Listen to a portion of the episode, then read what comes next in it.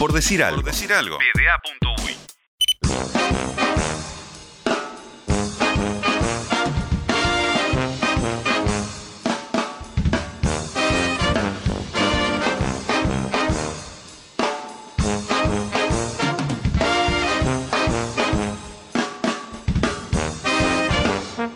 Pasa hay amiguismo de otro tipo. Por ejemplo, una atleta que yo admiro mucho, la Débora Rodríguez. Según parece está contratada y le pagan por mes. Pero ¿saben qué? Vive Miami. Vive Miami. Sí, vive Miami.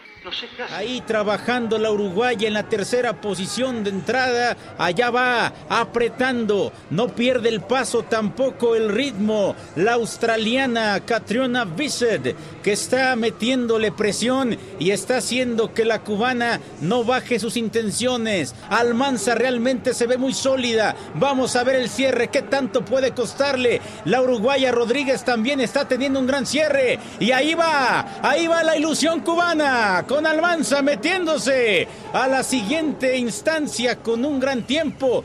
No, hombre, maravilloso. Y luego el segundo lugar, Rodríguez de Uruguay. Entonces, señores, tenemos a dos representantes para la semifinal. Luché hasta el final, dije, si voy a dejar la vida si es necesario en esta carrera y, y fue lo que hice. Y a veces cuando uno pasa momentos medio difíciles, momentos que es una racha tras otra de dificultades, como que a veces uno pierde un poco la confianza y la seguridad y, y hacemos un equipo muy lindo y sobre todo trabajar la parte emocional que para mí fue lo más desafiante.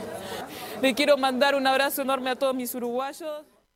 Por decir algo, en vivo, hasta las 15, en M24.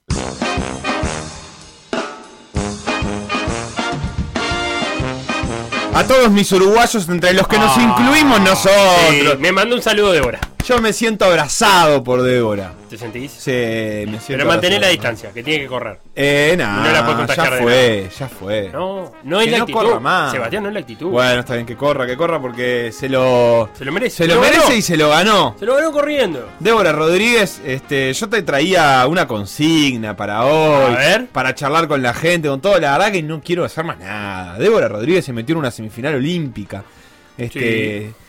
Cinco años después de haber eh, cambiado de prueba a la mitad de la carrera para poder mantenerse en la élite. De pasar de los 400 a los 800. eh, en cinco años consiguió una medalla panamericana Sí. y una semifinal olímpica. Terceros Juegos Olímpicos para ella. Que es un montón. La Que es un primera mujer uruguaya en lograrlo. No.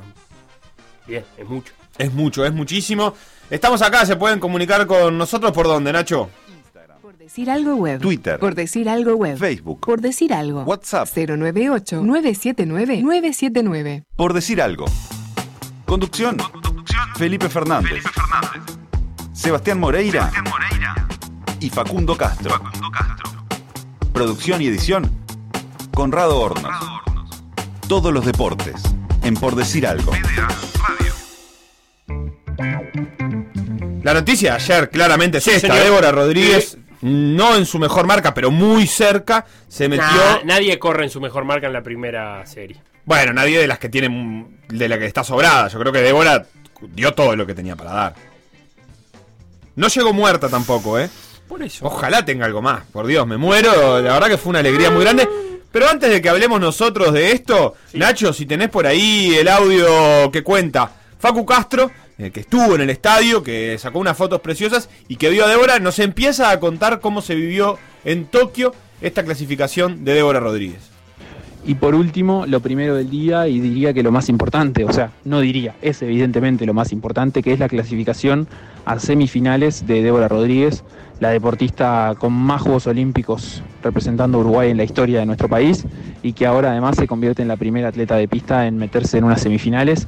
Es tremendo lo que hizo Débora, pero no sorprende, es decir, yo fui a la pista y lo íbamos comentando con Cotini y con algún otro colega, eh, buscando o esperando el momento en el que Débora clasificara a semifinales. No porque fuera algo seguro, sino porque sabemos que era una de las posibilidades por, por las marcas que rondaban y también porque sabemos que Débora Rodríguez es una competidora feroz. Eso es algo que, eh, nunca deja de llamar la atención. Eh, evidentemente en los Juegos Olímpicos de Río 2016, que tal vez es un recuerdo fresco, entre comillas, para, mucha gente, porque obviamente es el escenario con más exposición para los atletas, ella no pudo demostrar, pero simplemente fue por el hecho de que no haya conseguido clasificar en los 400 metros con vallas, prueba en la que ella se, especializaba en ese entonces, y terminó compitiendo en 800 metros sin hacer una, una preparación específica para esa prueba pero porque había hecho la marca eh, un año antes en el Sudamericano de Lima, había hecho una marca que era su récord nacional hasta este año y bueno, y compitió en esta prueba. No le fue bien en aquel entonces, pero ahora sí, con un ciclo olímpico detrás, con preparación, eh, es decir, con entrenamientos en Estados Unidos, después con el final de la preparación acá en Uruguay, va, allá en Uruguay, eh, Débora lo que lo que demuestra es que es una competidora feroz, que siempre en los grandes eventos, en los panamericanos, en los sudamericanos, en donde hay cosas importantes en disputa, ella consigue sacar el máximo, sobre todo en los remates. Hoy quedó medio encerrada, hizo la recta opuesta de la última vuelta encerrada entre un par de competidoras y cuando salían de la última curva se hizo espacio, salió al frente y, bueno, y le exigió incluso un poquito a la, a la cubana en ese arranque de la recta final, que después terminó la cubana muy cómoda, la cubana es una de las candidatas a medalla diría, y ella se quedó con el segundo puesto, en una serie que era difícil, pero que pudo sortear con, con gran calidad, con gran categoría de hora. Eh, y bueno, y ahora esperamos a ver qué pasa mañana sábado con, con ella en la pista, cuando compita en una semifinal, un sueño para ella, una actuación sin duda muy destacada, será de las actuaciones destacadas de estos Juegos Olímpicos para Uruguay y que esperemos que termine con ella consiguiendo escalar posiciones, no quedarse con el puesto 24 que ella tiene asegurado, porque está entre las 24 mejores, sino que pueda eh, meter algún buen registro, tal vez bajar los dos minutos por primera vez en toda su carrera y, y por qué no, eh, intentar meterse entre las mejores 15 o 16 del mundo. Por supuesto que estaría buenísimo que pueda meterse en una final entre las ocho mejores, pero no le podemos pedir eso a Débora, no se lo podemos exigir ni, pensar que eso es probable, porque la verdad es que es una parada dificilísima. Tiene que ganar o ser segunda en su serie y de lo contrario meter uno de los dos mejores tiempos entre las tres series eh, que se compiten en semifinales. O sea, sería, sería realmente una locura si Débora consiguiera eso. Sería realmente una locura si consiguiera eso. Ya vamos a hablar dentro de muy ¿Eso pocos minutos. de Facundo Castro? Sí, sí. Este es el curso de periodismo que hice, hay que repetir. Cuando volvés a estudio, ¿qué pasó? Me, con alca- ese- me alcanzó para un curso barato de periodismo, Felipe. No me alcanzó para uno bueno y tal. Los Ah, recursos que uno agarra son pocos, ¿viste? Bien, bien. Este, mm, en lo previo, Débora no tenía tiempo que le permitiera entre las mejores marcas de cada competidora. eh, no tenía una marca que le diera clasificación. Era muy difícil la tarea que tenía que lograr. Eh, y ahí lo decía Facu eh, también, y, y- y lo decía en compartido con Cotini, aunque es eh, el espíritu de Cotini el que se manifiesta a través de la Sí. voz de Facundo Castro, de que todos de todas maneras esperábamos que Débora, en una prueba que es de atletismo y de marca, pero que también tiene otros ingredientes y de los cuales vamos a hablar, este, pudiera obtener algo más de lo que eh, a priori eh, se esperaba. No sé cómo lo viste vos, Facu, eh, Facu, Felo, este, pero mm, eh, me parece interesante antes de hablar de la carrera, y vamos a Sí. hablar con gente que sabe de la carrera y Que de corre cómo- 800 y de que corre 800 metros y que sabe esto. Sí me parece volver a destacar esta reconversión de Débora, porque no es habitual. A ver, sucede al alto nivel, pero no es habitual cambiar de prueba eh, a la mitad de una carrera por una necesidad como fue la de Débora. Débora en el- en el- para Río 2016 se quedó afuera de los 400 vallas. Lo buscó hasta el final, Lo además. buscó hasta el final, lo luchó hasta el final y se quedó afuera por tiempo y encontró la ventana eh, a partir de una marca un poco más flexible, digamos, de meterse en los 800. No, el cupo de universalidad como mujer le tocaba a ella. Le tocaba ahí por los 800 y dijo, bueno, si es lo que me toca, yo la voy a aprender a correr y la voy a preparar. Este, Y en Río no fue lo mejor porque había hecho toda una preparación en 400 vallas. Que la gran diferencia, más allá que haya vallas, es vos corres sola en tu carril y acá no. Y eso precisa años de, de estudio por parte de las especialistas. No le fue bien en Río, pero me parece a mí que Débora tiene eso que de, de adversidad hace, hace fuerza. Sí, ¿viste? en el medio pasó todo esto, por ejemplo, que escuchábamos en el principio. eh, tuvo Sí. aquella polémica porque ella trabajaba para, para el Estado uruguayo, mm, básicamente este, para cuando estaba en Uruguay de- y no entrenando al alto nivel que tiene que entrenar afuera para sostenerse, hacía acompañamientos en escuelas, eh, de- motivaciones de Sí, atletismo, el reclamo etcétera. de Bordaberry fue muy fuera de tono incluso. Vive en Miami, yo no sé qué hace, como si, si estuviera veraneando, digamos. Como, No, no, como que, que la plata que, que recibía, en este caso por el Ministerio del Interior, la gastaba en, en free shop en Miami. No, y además, eh, este, ya que los atletas uruguayos, asumir que los atletas uruguayos para ser buenos tienen que entrenar en el exterior, es lo suficientemente doloroso como para que encima se lo cuestionemos. Porque. Enzo Martínez también vive en Estados Unidos, corrió de mañana, ya vamos a hablar de eso, vive en Estados Unidos hace un montón de años. Y Nicole Nicole Frank, Frank también. Eh, Micaela Sierra Emiliano también. Laza vive en Brasil. Emiliano Laza vive en Brasil. Eh, bueno, Cetraro y Kluber lo pueden hacer acá porque Uruguay es el mejor país de América, eh, de, de Latinoamérica en remo. pero si no se tendrían que ir. María Pía Fernández casi que está viviendo en Europa o está permanentemente en Europa. Otra de las olímpicas. vive en Europa. Vive en Europa. Mi- Mica Pramián se pasa viajando por el mundo. Entonces, encima de todo eso, eh, trasladar, volverlo un reproche, algo que debería ser un reproche de los atletas hacia su país, que no les puedes dar ese nivel de rendimiento, eh, bueno, es increíble. Y parte de eso también es lo que hizo, eh, y también lo, lo recoge Facu en el siguiente audio, que fuera tan emocionante para Débora eh, esta semifinal olímpica. Después del final de la prueba, la verdad es que a Débora se la vio muy emocionada. Hizo todo el trayecto, la pista de atletismo, cuando se termina de competir, los atletas atraviesan unas rampas en las que van subiendo eh, y es una zona mixta de, broadcasting, o sea, de transmisiones en vivo en donde hay periodistas apostados ahí. Ella hizo todo ese trayecto con un paso muy lento, eh, disfrutando de eso, eh, pues se, la veía ya emocionada y cuando llegó al final de ese trayecto, ningún, ningún colega la paró por ahí porque evidentemente son transmisiones mucho más enfocadas en otras partes del mundo, en inglés, eh, en los- de los Estados Unidos, de Europa, y, no de Uruguay y no de Sudamérica. Y bueno, y Débora terminó ese trayecto y al final se encontró con Martín Mañana, su entrenador actualmente, a quien después en, algunas declaraciones elogió muchísimo y le agradeció muchísimo su, confianza y su apoyo en este último año, después de la pandemia, después de que ella se tuvo que volver de Estados Unidos. Ha dicho que, que su entrenador le, la acompañó en momentos muy difíciles y nunca le soltó la mano. Y bueno, y ese abrazo generó que Débora se, se- se fundiera en llanto, diría por primera vez después de terminar la competencia, porque más adelante, ya en, zona mixta y en, y en conversación con Andrés Cotini y con Fabián Laureiro, periodistas que también están acá, eh, ahí volvió a quebrarse, a llorar, a, a un poquito expresar todas sus emociones, como, como ella suele hacer. La verdad es que es algo que nunca, nunca se guarda, es decir, termina las competencias y, realmente expresa cómo se siente.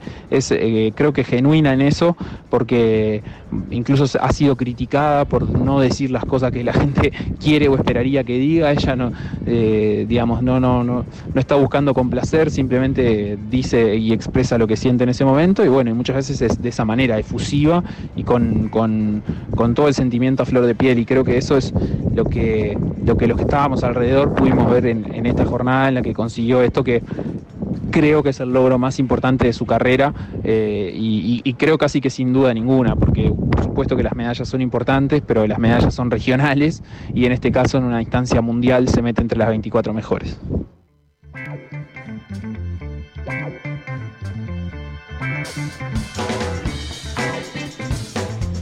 Ahí pasaba Facundo Castro y su evaluación de la carrera. Qué linda discusión que planteó ahí al final sobre si es uno de los logros más importantes de la carrera de Débora. Que No, que recordemos- si es uno, seguro. O sea, sea, Ah, si es uno de los ¿en qué- logros, seguro. ¿En qué lugar? Él dijo que es el primero. Sí. Hay dos bronces panamericanos. Sí, yo- El último en, en los 800 metros, el anterior en los 400 watts. Sí, yo creo que, que- que el bronce panamericano en los 800, por lo que significó en aquel momento, está a la altura, por lo menos. No sé si... si este, e- era su momento en el que estaba siendo más criticada, venía de, de- de muy duros reproches después de sus declaraciones de Río. Sí. Eh, había pasado, bueno, esto que acabamos de mencionar del Parlamento, su renuncia, su ida a vivir a Estados Unidos. Este, fue como la confirmación de que estaba eh, ese nuevo camino que había emprendido eh, era, era viable, era posible, era un camino posible. Eh, sin duda que esto es la confirmación de que eso es así. Este es un resultado eh, increíble para, para el atletismo uruguayo. Es el día para hablar de los 800 metros de esta prueba. Entonces invitamos a alguien que la corre habitualmente, Daniela Núñez, de Defensor Sporting, atleta ella. ¿Cómo andás? Hola, buenas tardes, ¿cómo están? ¿Todo bien, Daniela? Eh, lo primero que, que te voy a preguntar es, eh, para ubicarnos un poco, mañana quizás alguno se siente, alguno más de los que nos sentamos ayer a ver a, a Débora, nos vamos, nos vamos a poner frente al televisor. ¿A qué le tenemos que prestar atención a una carrera de 800 metros? A ver, Daniela, que te perdí un poquito. Capaz que probamos a cortar y llamarla de vuelta este, para ver si agarramos mejor señal. Este, recordemos, 400 es la, la última distancia que se corre por carril, digamos. Claro. Esa es la gran diferencia. Obviamente, 100, Y los 800 tiene- eh, 110, eh, 200, se corre... 110 eh, con vallas, claro. 110 con vallas, este, se corren por carril, 400 se corre por carril, y los 800, si bien salen, y lo vieron ayer todos, cada una de su carril, y tienen un primer tramo que, que, que sí respetan el carril, después eh, se pierden esas posiciones y se trata de tomar eh, la cuerda de la pista. ¿Se dice la cuerda de la pista o estoy inventando? No, el carril más cerrado. El carril vos. más cerrado, Sí. claro. Este, siempre le digo la cuerda, creo que por, por el básquet más que nada, pero... ¿Y no es por, la- por el básquet o por el turf? ¿También se dice le ganó la cuerda? ¿El codo? ¿Dobló el codo? ¿Pero el, el, el básquetbol dice cuerda? Bueno, no sé. Felipe, escúchame. Pero no sé, si vos me decís que dice cuerda. Daniela, vamos a probar de nuevo a ver si te tenemos por ahí. Hola. ¿Me Bien, sí, lo primero es a la parte interna de la pista. ¿Se le dice cuerda? No, no, No, se le dice cuerda. perfecto.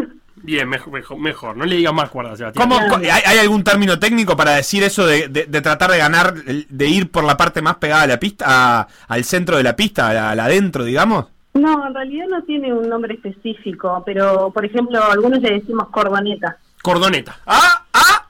¿Y qué es la cordoneta? ¿Una cuerda eh, No, no, chiquitita? no, no, no que quieras llevar agua a tu molino. Eh, Daniela, nos estabas explicando de los 800 eh, y nos quedamos ahí en esa aplicación algo de los 400 y los 1500. Hasta ahí te escuchamos. Claro, que es una prueba intermedia entre las dos. La de 400 se corre por carril, el 1500 se corre por el mismo carril, que es el 1, y el 800 tiene una primera parte por carril y el resto de la carrera por un solo carril, todas las, todas las atletas. Bien, clarísimo. Entonces, eh, lo que hay que... eh, nace Cada una de las atletas va en su carril. Eh, el arranque, ¿qué, eh, ¿en qué me tengo que fijar cuando arrancan? ¿En qué me tengo que fijar cuando pasan esas, esas marquitas verdes? Eh, la ubicación en el pelotón. ¿A, a qué le presto atención? Mira, la idea es que esos primeros 100 metros que se hacen por carril sale fuerte. Bien. Una vez que pasamos los conos, puede ser de cualquier color, ahí ya las atletas se pueden cerrar. Lo ideal al momento de cerrarse es que sea en tangente. ¿Por qué? Porque si nos cerramos de golpe, nos podemos eh, llevar puesta alguna de las atletas que vienen detrás nuestro y a su vez eh, perder distancia, eh, hacer más distancia, mejor dicho. Claro, eh, es más eh, productivo hacerlo en tangente y además evitamos algún tropezón, pero no quita que también para, para ganarte ese espacio hay algún forcejeo. Sí, siempre. En el momento de cerrarse, generalmente se intenta posicionarse lo más adelante posible y cerrada. Porque te puede pasar que todas se cierren, vos te cierres a lo último y termines corriendo abierta por el carril 2, por ejemplo. Claro, y luego tenemos eh, el resto de la prueba. Eh, digamos, damos, esa primera vuelta y en la segunda ya me imagino yo que, que empezás a ubicarte para tratar de hacer el remate en, en la mejor posición posible. Sí, eh, la idea generalmente los corredores de 800 eh, tratamos de posicionarnos siempre cuando llegamos a las rectas. Pasar en curva en realidad no es beneficioso por un tema de que vas a correr siempre más distancia y tenés riesgo de, de poder enganchar el pie con alguna otra atleta, porque si no te abrís como re- corresponde te, te enganchas y te puedes caer. Bien, o sea que los momentos para pasar son las rectas. Sería lo ideal. No digo que siempre se cumpla dependiendo de qué parte de la carrera estés. Obviamente, si estás entrando en la última vuelta, eh, generalmente ya cuando toca la campana hay gente que empieza a repasar en esa curva. Bien, ¿y, y cómo viste cómo viste la carrera de Débora ayer? Eh, ¿qué, qué sensación te dejó? Va, la verdad que me encantó. Eh, se notó la eh, experiencia que tiene ahora respecto a la distancia. Ella muy acostumbrada a correr los 400 metros por carril, a su vez también agregarle que tiene los obstáculos, las vallas para poder pasar, hacer una carrera un poco más eh, táctica, ¿no? Eh, observando las rivales, en qué posición colocarte en el pelotón, en qué momento rebasar o simplemente prenderte para que te lleven y no hacer un esfuerzo que después hipoteque lo que es el remate. ¿Y en qué momento viste las virtudes en concreto ayer eh, de Débora? La, la- ¿Cómo fue la salida? ¿Cómo fue la- el transcurso de la carrera? Para mí fue una carrera casi perfecta. Lo que sí me parece que demoró un poquito en meterse adelante. Eh, no se animó a arriesgar y yo creo que le quedó resto. Eh, es más, estoy segura de que ella en la semifinal va a correr abajo los dos minutos.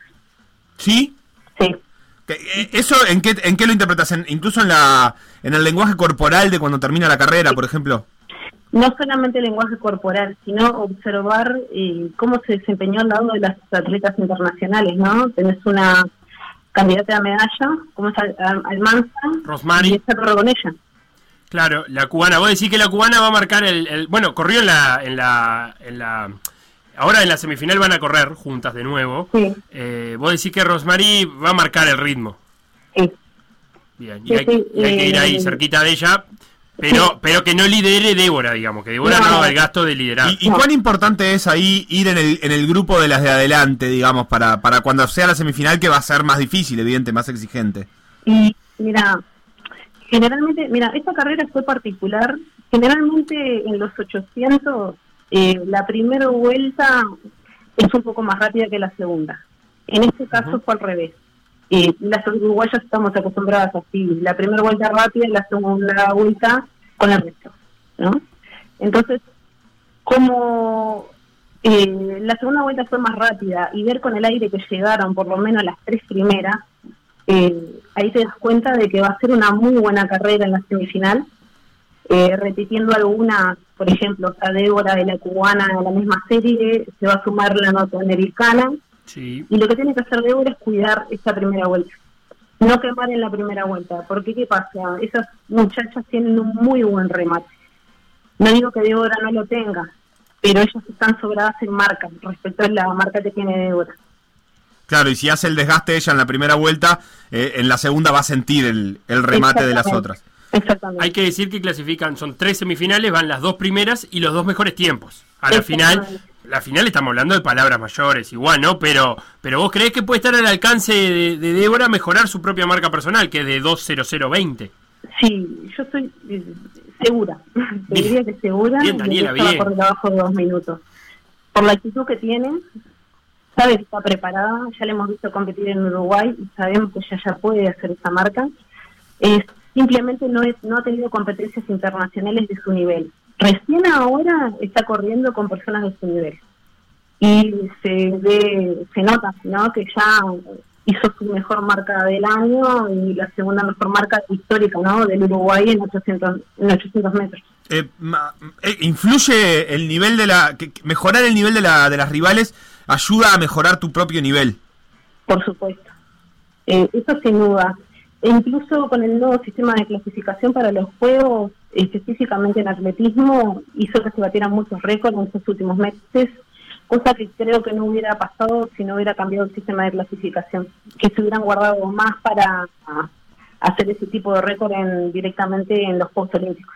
Daniela, ¿y 24 horas da para recuperar una carrera de 800 metros pensando en, en que Débora compitió eh, y va a competir mañana? Sí, sí. Sí, Sí, al está acostumbrada. Ella siendo una competidora internacional, el sistema se, se utiliza en todas las competencias. Digo, tal vez acá en Uruguay no tenemos esto porque somos muy poquitas compitiendo, pero ya a nivel internacional, cuando arrancas con los sudamericanos, panamericanos, iberoamericanos, es el mismo sistema que los Juegos Olímpicos, así que las atletas ya están acostumbradas a, a tener poco tiempo de descanso, eh, tienen una muy buena recuperación, e incluso con la preparación que hizo Débora con Martín mañana, más basada en fondo y repeticiones, eh, tiene, tiene aire, tiene aire para recuperar fácil. Eh, Daniela, acá hay alguna pregunta de la audiencia. Por ejemplo, Guille pregunta si influye el carril de arranque que te toque, más allá de que después se mezcle, eh, si influye de alguna manera y si influye de qué manera y qué le convendría a Débora. Mira, en realidad el carril de arranque en 800 no influye tanto. Y lo que sí se puede utilizar estratégicamente para cerrar después de los 100 metros de la curva. Que ahí, obviamente, si vas por el carril del medio, los carriles del medio son las mejores marcas. Es más fácil observar cómo se cierran las que están de tu lado derecho y de tu lado izquierdo. Claro, Débora va a correr en el carril número 2. La semifinal va a tener a, a su derecha, va a tener a, a Rogers, a la americana, que vos marcabas que es uno de los tiempos fuertes. Y en el 4 a, a Rosemary Almanza. Claro. Y está igual es- ese carril está bueno. El 12 está bueno. Es mejor que el, que el 7 o el 8, por ejemplo. Sí, yo creo que sí. Yo creo que sí, porque más allá de que, como ya te digo, podés utilizarlo estratégicamente, eh, estando en el 7 o en el 8, ver a todas, porque estás adelante, intentar cerrarte lo más adelante posible. Yo creo que del 5, el 4 y el 3 son muy buenos carriles. El 12 y el 1 son más complicados porque se te pueden cerrar arriba Bien. pero ella tiene justamente delante eh, competidoras de muy buen nivel que, que le va a hacer que cerrarse con ella. Mañana- Ella puede prender enseguida. Daniela, mañana di- eh, 9 y 10 de la mañana, ¿cómo lo vas a ver? ¿Te levantás temprano? ¿Te levantás antes a ver a Emiliano? ¿Cómo va a ser el ritual? A ver, Emiliano primero. Primero. Nos levantamos tempranito a las 8 por, ahí y ahí ya seguís de largo con atletismo. Sí, sí, sí. Es que en realidad esta época uno tiene que pensar que es cada cuatro años, esta vez pasar de cinco y hay que intentar eh, no perderse nada. Ver todo lo que se pueda. O sea, hoy de noche, por ejemplo, también te tengo enfrente viendo las primeras series de, de- de las distintas eh, disciplinas que hay. Sí, sí, por supuesto. Es más, nosotros justo, bueno, el equipo de Defensor Sporting estamos preparando para empezar a competir el 14 de agosto. Así que imagínate cómo estamos, ¿no? Ah, rabiosa, ya te ves una estás rabiosa para salir a correr. Igual da la vuelta a manzana. Sí, sí, sí, sí, es impresionante. En los entrenamientos yo creo que estamos rindiendo más por eso mismo. Claro. Eh, eh, ahora, qué frío para correr el 14 de agosto. Sí, sí, la verdad que va a estar complicado, pero bueno, el seguir entrenando en invierno, incluso estar haciendo pretemporada, acostumbra el cuerpo al frío, así que es simplemente testearse, se podría decir, en las primeras competencias y bueno, obviamente tenemos objetivos más llegada a la primavera. Daniela Núñez, atleta de Defensor Sporting, corredora, entre otras tantas cosas de los 800 metros. Gracias por ayudarnos a entender un poco esta prueba. Bueno, de nada, un placer y bueno, a seguir eh, promocionando el deporte a los mal llamados deportes menores, que en realidad en este momento están siendo gigantes con los representantes que tenemos en, en este momento en los Juegos Olímpicos. Pasaba Daniela Núñez eh, para explicarnos un poco más de esta prueba que tendrá, como decía Felo, a Débora en la serie 3. Son tres series las semifinales. Débora estará en la tercera a las 9 y 10 eh, de la mañana, hora uruguaya, lo cual significa que Débora sabrá exactamente qué tiempo necesita también eh, para clasificar si no es entre las dos primeras. Clasifican las dos primeras de cada serie y, las dos y los dos mejores tiempos de todas las semifinales. Eh, pueden ser incluso en la misma serie los dos mejores tiempos, pero ya se van a saber cuáles son los dos mejores tiempos y los que tendrá que superar. eh, em, Ocho competidoras de las cuales Débora tiene la penúltima marca de esta temporada. Sí, pero viste que es muy relativo y el la peor de eh, marca personal de todas las competidoras. Sí, pero Por entró- supuesto que es muy relativo. entró novena. Eh, entre todas las primeras, la prim- entre todas las primeras rondas, el, el tiempo de Débora fue el noveno mejor. Eh, también hay que decir que incluso la propia Débora, lo hablamos con Daniela, hasta la propia Débora regula un poco. Nadie gasta todas sus energías en la primera. Eh, ocho corredoras, la ugandesa Nanyondo, Débora Rodríguez, la estadounidense Raven Rogers, eh, Rosemary Almanza, la cubana, que es candidata a medalla, la británica Hodgkinson, la alemana Trost, la marroquí Arafi, que estuvo también en la, en la serie de Débora, fue la que entró tercera y hubo que definir por fotofinish prácticamente. Y la china Chun Yung Wang, esa es la serie de, de Débora Rodríguez que está pronosticada para las 21 a 10 hora local de Tokio. Por decir algo. Por decir algo.